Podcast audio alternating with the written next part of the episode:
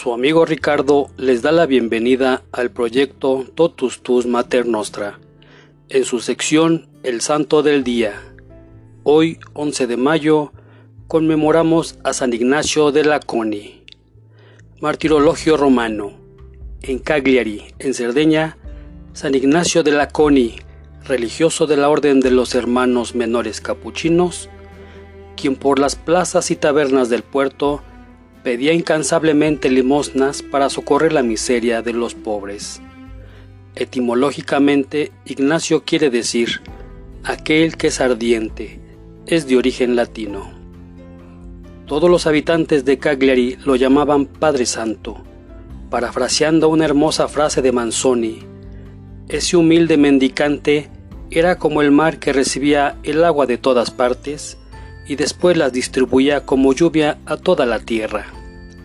Este humilde lego, lleno de virtudes, nació en la Coni, Cerdeña, el 18 de diciembre de 1701. Era el segundo de nueve hermanos. Crecieron en un hogar falto de recursos materiales, pero de gran riqueza espiritual.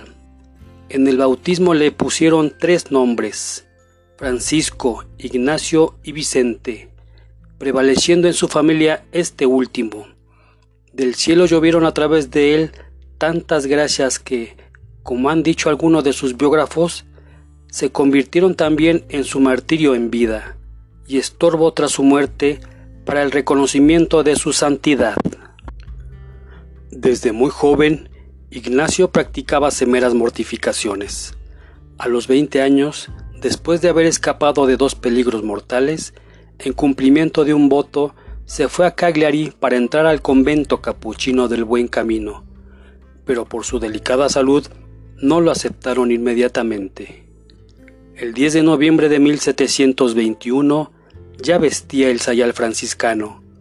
Después del noviciado peregrinó durante 15 años en varios conventos y después fue llamado definitivamente al convento de Cagliari en donde se le encargó de la limosna, que él cumplió con espíritu realmente franciscano, ejemplo vivo de pobreza, pero también de absoluta disponibilidad hacia los pobres, los necesitados de todo género, los leprosos del espíritu más que del cuerpo, esto es, los pecadores, a muchos de los cuales él llevó al buen camino. Cuando San Francisco fundó los frailes menores, no pensó en una comunidad de sabios, sino de hombres que predicaran el Evangelio después de haberlo vivido en la pobreza más absoluta, en la obediencia y en la humildad, realizando aquellas que los franciscanos llamarían conversión del corazón a la perfección evangélica, en la renuncia al pecado, a la riqueza y a cualquier propiedad terrena. Nosotros vemos mendigar todos los días por la ciudad a un santo viviente, que es un fraile laico de los capuchinos y que se ha ganado con muchos milagros la veneración de sus compatriotas. Así escribía en 1773 el pastor protestante José Fues, capellán del batallón de infantería alemán al servicio del rey de Cerdeña. En efecto, las únicas condiciones que San Francisco ponía a los primeros discípulos para ser admitidos era el despojo total de los bienes y el servicio a los leprosos.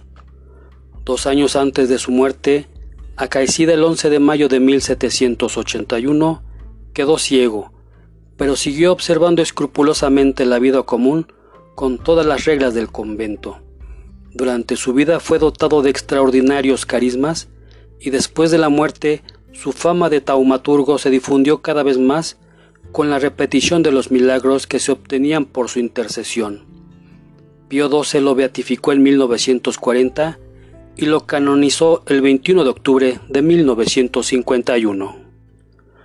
También hoy conmemoramos a San Ántimo de Roma, San Evelio, San Francisco de Jerónimo, San Gangulfo, San Gualterio de Sterps, San Iluminado, San Mamerto, San Mateo Le Van Gam, San Mayolo de Cluny, San Mayulo de Bizacena, San Mocio de Bizancio, Beato Alberto de Bérgamo, Beato Seferino Namuncura, Beato Gregorio Celi, Beato Juan Rochester, Beato Domingo Iturrate.